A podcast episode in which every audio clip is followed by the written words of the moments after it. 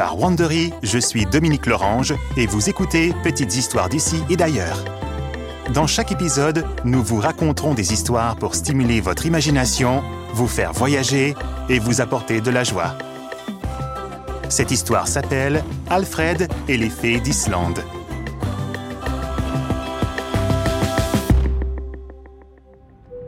Nous entamons notre descente vers l'aéroport de Keflavik. Alfred sent son estomac se soulever alors que l'avion se penche sur le côté. Sa maman lui serre la main pour le rassurer et se penche vers lui. Je sais que c'est difficile de déménager dans un tout nouvel endroit, lui dit sa mère en le regardant tendrement de ses yeux couleur noisette. Mais vivre dans un nouveau pays, c'est une aventure. Alfred tourne la tête en essayant d'ignorer l'agitation dans son estomac. Il appuie son nez contre le hublot. Je te le promets, tu vas te sentir comme chez toi en Islande. Tu garderas contact avec tes amis et tu t'en feras de nouveau ici. Nous serons tous très heureux. Par le hublot de l'avion, Alfred peut apercevoir une eau d'un bleu éclatant qui encadre une terre rougeâtre comme la surface de Mars. Il y a des maisons de toutes les couleurs de l'arc-en-ciel dispersées sur la terre rouillée. À mesure que l'avion s'approche du sol, Alfred distingue d'immenses montagnes noires qui se dessinent au loin. L'Islande ressemble à un pays magique, mais c'est très loin de chez lui. Il se tourne vers sa mère, qui a les cheveux blonds tout comme lui, et essaie de sourire avec courage. Son père, quant à lui, sourit jusqu'aux oreilles. Ses yeux scintillent derrière ses petites lunettes rondes, et il regarde Alfred de l'autre côté de l'allée, les deux pouces tendus en l'air. L'avion touche enfin la piste d'atterrissage et, lorsque la porte s'ouvre et qu'Alfred descend l'escalier vers le tarmac, une rafale d'air froid souffle sur lui. Phew Vous sentez ce vent? S'écrie son père. C'est sûr que ça change de la Californie. Cette phrase devient très vite sa nouvelle expression préférée. Lorsqu'une annonce en islandais résonne sur le haut-parleur de l'aéroport, le père d'Alfred répète ⁇ C'est sûr que ça change de la Californie !⁇ Quand leur voiture de location passe devant un lagon rempli d'icebergs, il souffle ⁇ Oh, c'est sûr que ça change de la Californie !⁇ Et enfin, lorsqu'ils arrivent dans la rue de leur nouvelle maison, Waouh C'est sûr que ça change vraiment de la Californie Alfred se précipite hors de la voiture pour voir de plus près sa nouvelle maison. La maison est propre et en forme de triangle, elle est faite de poutres en bois peintes en bleu de cobalt. Le toit pointu de la maison est encore plus étrange. Il est intégralement couvert d'herbe. Je sais qu'elle a l'air, comment dire, rustique, plaisante la mère d'Alfred en sortant un sac de voyage du coffre. Attendez un peu de voir le jardin. Il est bien plus grand que celui qu'on avait avant.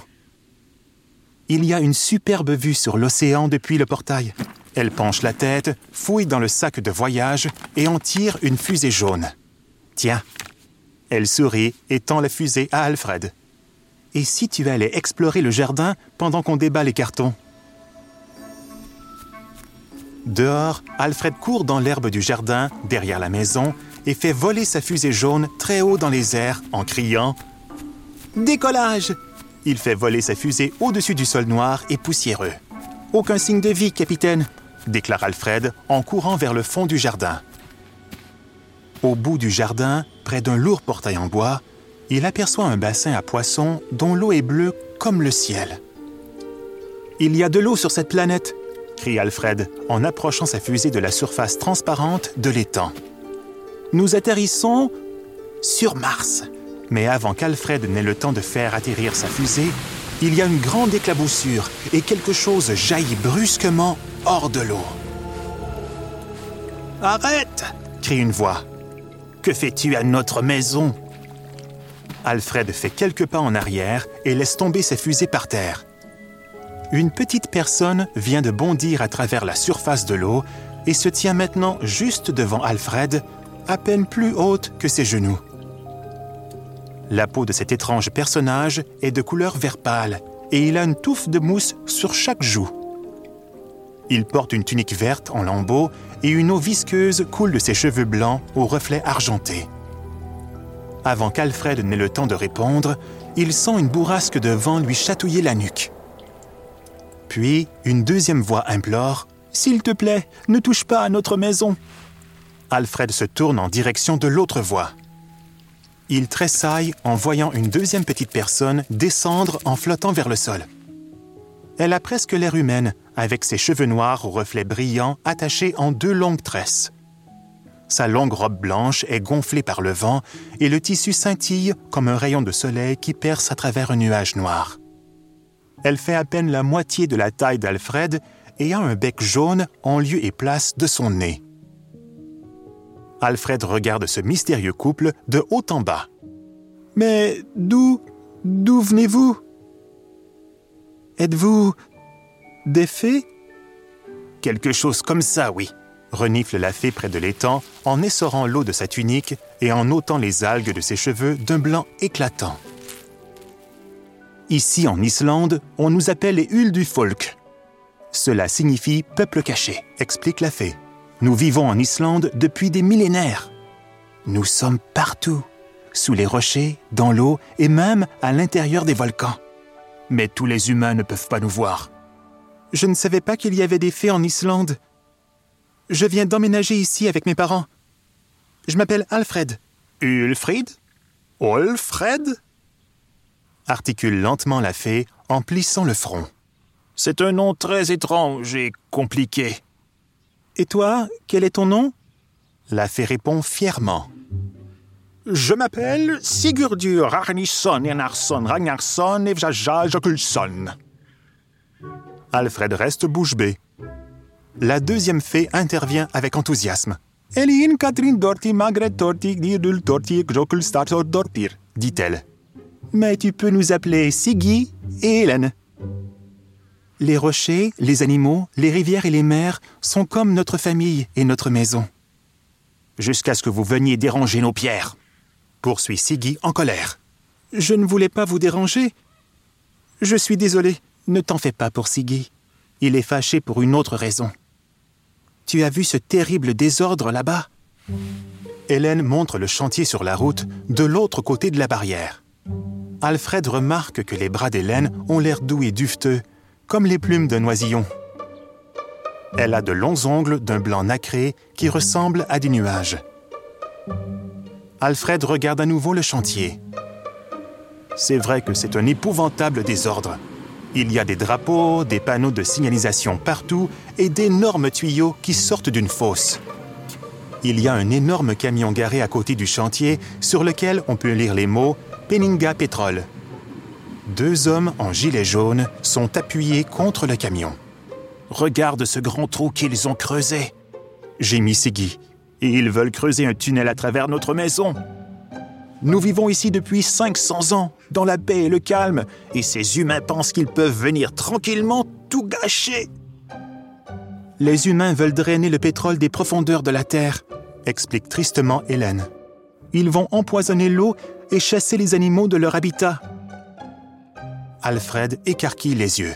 Mais c'est horrible Nous devons les arrêter Les yeux d'Hélène deviennent graves et luisants, comme si une larme pouvait en couler à tout moment.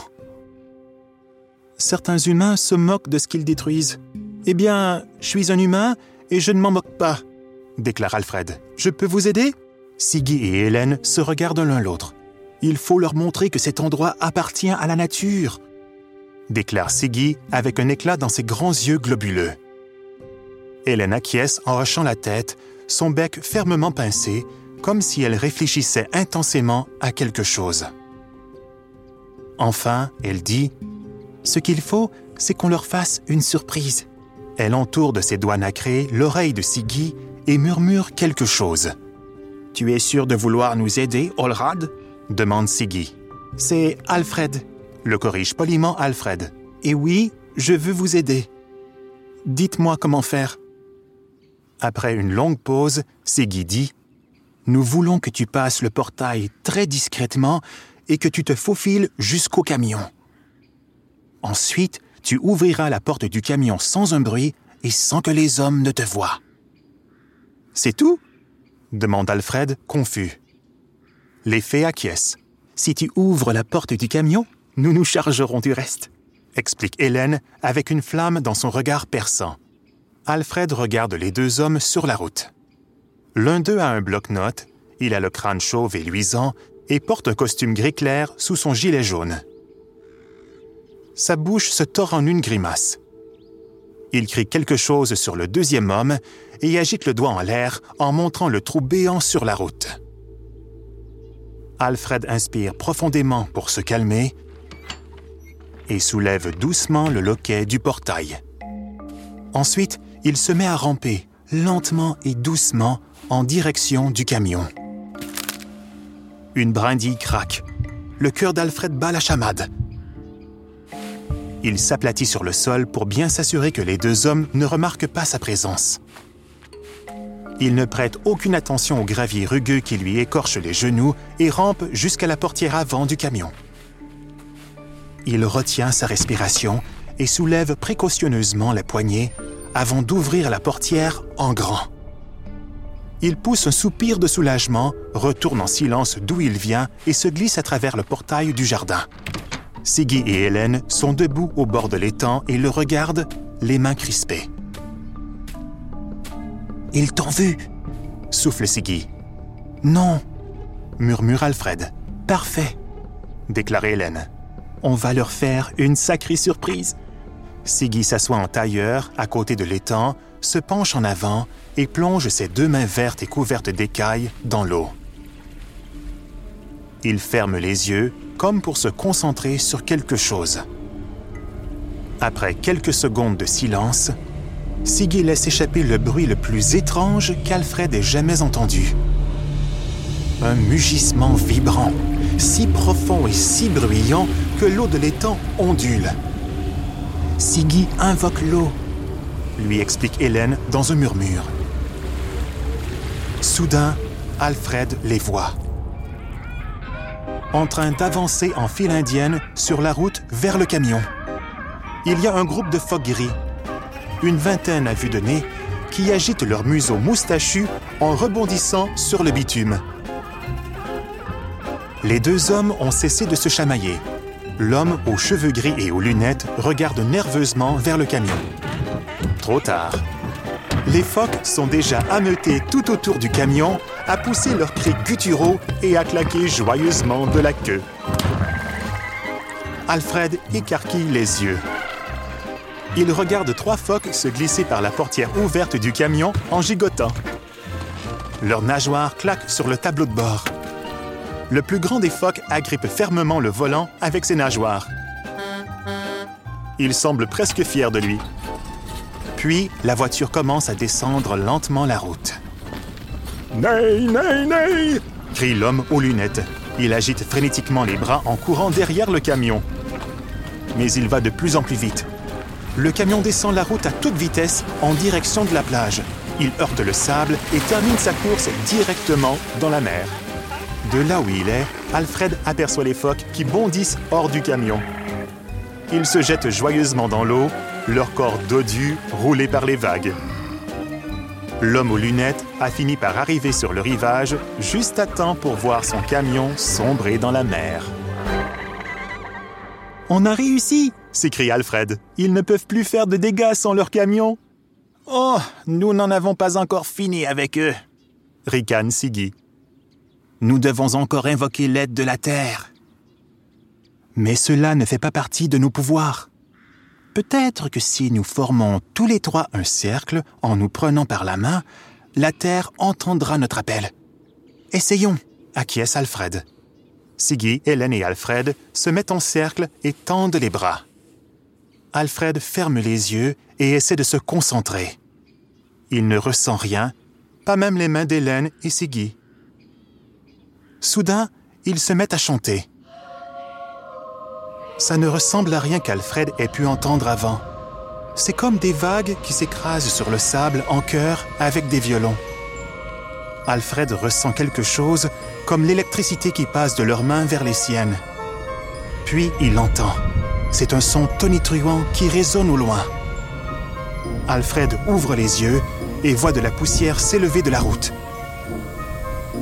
La poussière s'amasse en grands nuages tourbillonnants qui l'empêchent de voir d'où provient le grondement. Tout à coup, un troupeau de chevaux jaillit de la poussière. Alfred a la gorge nouée. Il y a des centaines de chevaux qui galopent sur la route. Leurs sabots martèlent le bitume. Leurs crinières blondes flottent au vent. Ils foncent droit sur eux. L'homme chauve recule à la vue de ce redoutable troupeau de chevaux. Sans un mot, il se retourne et court en direction de la plage. À la tête du troupeau, il y a une magnifique jument alezane. En arrivant au bord de la fosse, elle se cabre et frappe l'air de ses jambes musclées. Elle se met à galoper en cercle autour du trou, donnant de temps à autre un coup de pied dans le monticule de terre. Les autres chevaux la suivent et tournent sans relâche autour de la fosse. Ils galopent bientôt si vite qu'Alfred ne distingue plus qu'un déluge de poussière, de sabots et de crinières étincelantes. Après quelques secondes, Alfred entend un grand hennissement perçant. Le chef du troupeau se dresse sur ses jambes arrière et repart sur la route en galopant, les autres chevaux à sa suite. Lorsque la poussière tombe, Alfred s'aperçoit que la fosse a été entièrement rebouchée. Il rit avec délectation, puis se tourne vers Siggy et Hélène, mais ils ont disparu. Il tourne sur lui-même, tentant désespérément de voir où sont partis ses nouveaux amis, mais il n'y a personne en vue. Son estomac se soulève, exactement comme dans l'avion. Le lendemain, au petit déjeuner, Alfred commence à se demander si cette histoire n'était qu'un rêve. Derrière la fenêtre, le jardin semble vide et calme. Ses parents boivent le café, comme tous les jours. Alfred prend de grandes cuillerées de céréales et les mâche lentement.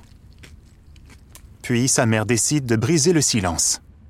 Il y a une bonne nouvelle à propos de la route au fond du jardin, dit-elle.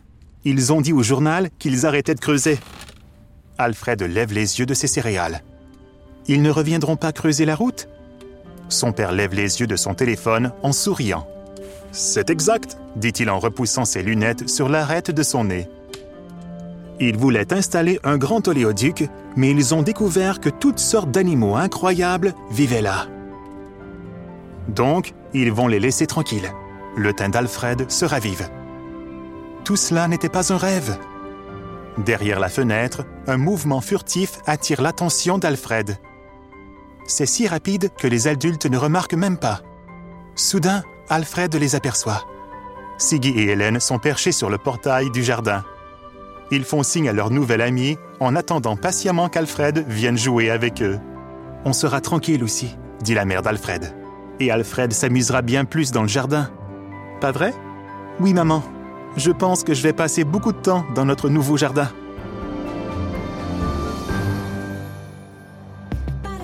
Par Wandery, c'était Petites histoires d'ici et d'ailleurs. Alfred et les d'Islande a été écrit par Anita Isalska. Si vous aimez notre série, vous pouvez nous laisser 5 étoiles et un avis. N'hésitez pas à en parler à vos amis. Abonnez-vous sur Apple Podcast, Amazon Music ou votre plateforme de podcast préférée. Je suis Dominique Lorange. Le sound design de cet épisode est de Marcellino Villalpando. Les producteurs exécutifs sont Janine Cornillo, Stéphanie Jens et Marshall Louis pour Wandery.